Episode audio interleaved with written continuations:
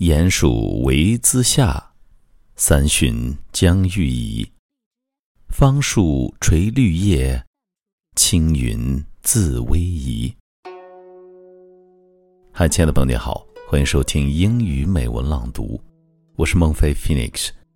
今天和你分享的是来自三国时期魏诗人阮籍的《咏怀诗选七》，选自竹林七贤诗赋的英译。《咏怀诗选七》，阮籍。鼹鼠为兹下，三旬将欲移。芳树垂绿叶。青云自逶移，四时更代谢，日月地参差。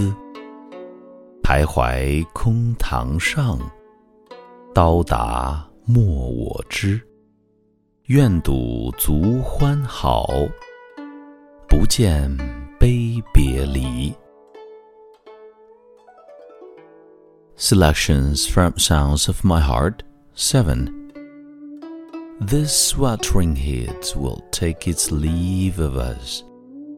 The summer months will not want to stay. Fragrant trees, heavy with bright leaves, blue clouds wandering across the sky. So the four seasons turn and turn around the sun and the moon rise and fall in succession. Back and forth I pace the empty courtyard. Nobody but myself to behold my sadness. I hope in the end for happiness and harmony, not pain, not separation.